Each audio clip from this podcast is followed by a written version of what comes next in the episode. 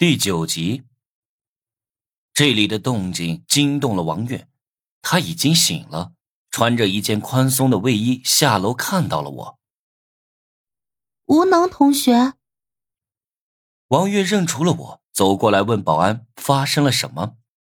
女白领说我是猥亵犯，让王月离我远点完了完了，我偷过班花的衣服，班花肯定要落井下石了。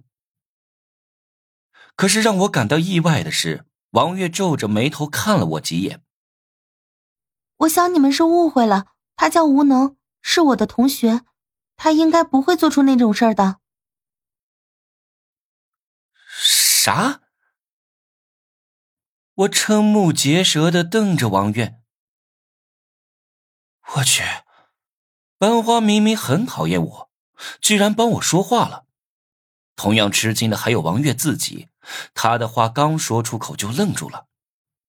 奇怪，我明明很讨厌这个偷自己衣服的屌丝，为什么会帮他说话？王月是小区的住户，保安看在王月的面子上放了我。我直到回家都没想通，这王月为什么会帮我说话？哦，对了，是是好友度。我一拍脑袋，突然想明白了：主线人物的好友度会影响他对我的好友程度，好友度越高，王月就对我越友善。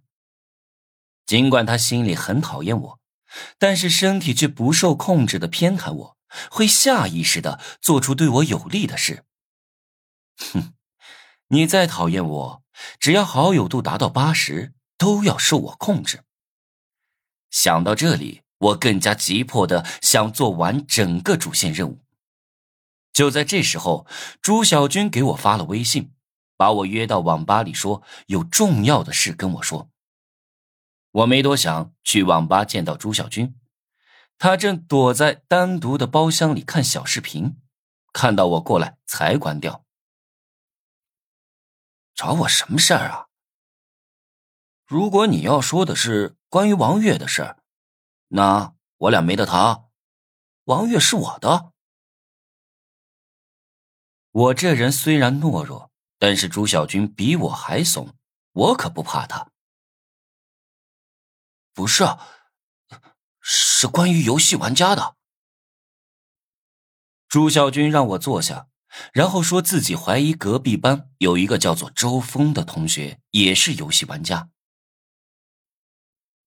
你怎么知道的？我问他。昨晚半夜里，我看到周峰去宿管那里拿了一个快递，跟我收到的手机包裹一模一样，都没有快递信息。我离开网吧后，回学校找宿管大爷问了，朱小军没有骗我，宿管昨晚确实给了周峰一个快递。我问他快递是谁送来的，宿管大爷说他一回宿管房间就看到了快递，也不知道是谁拿过来的。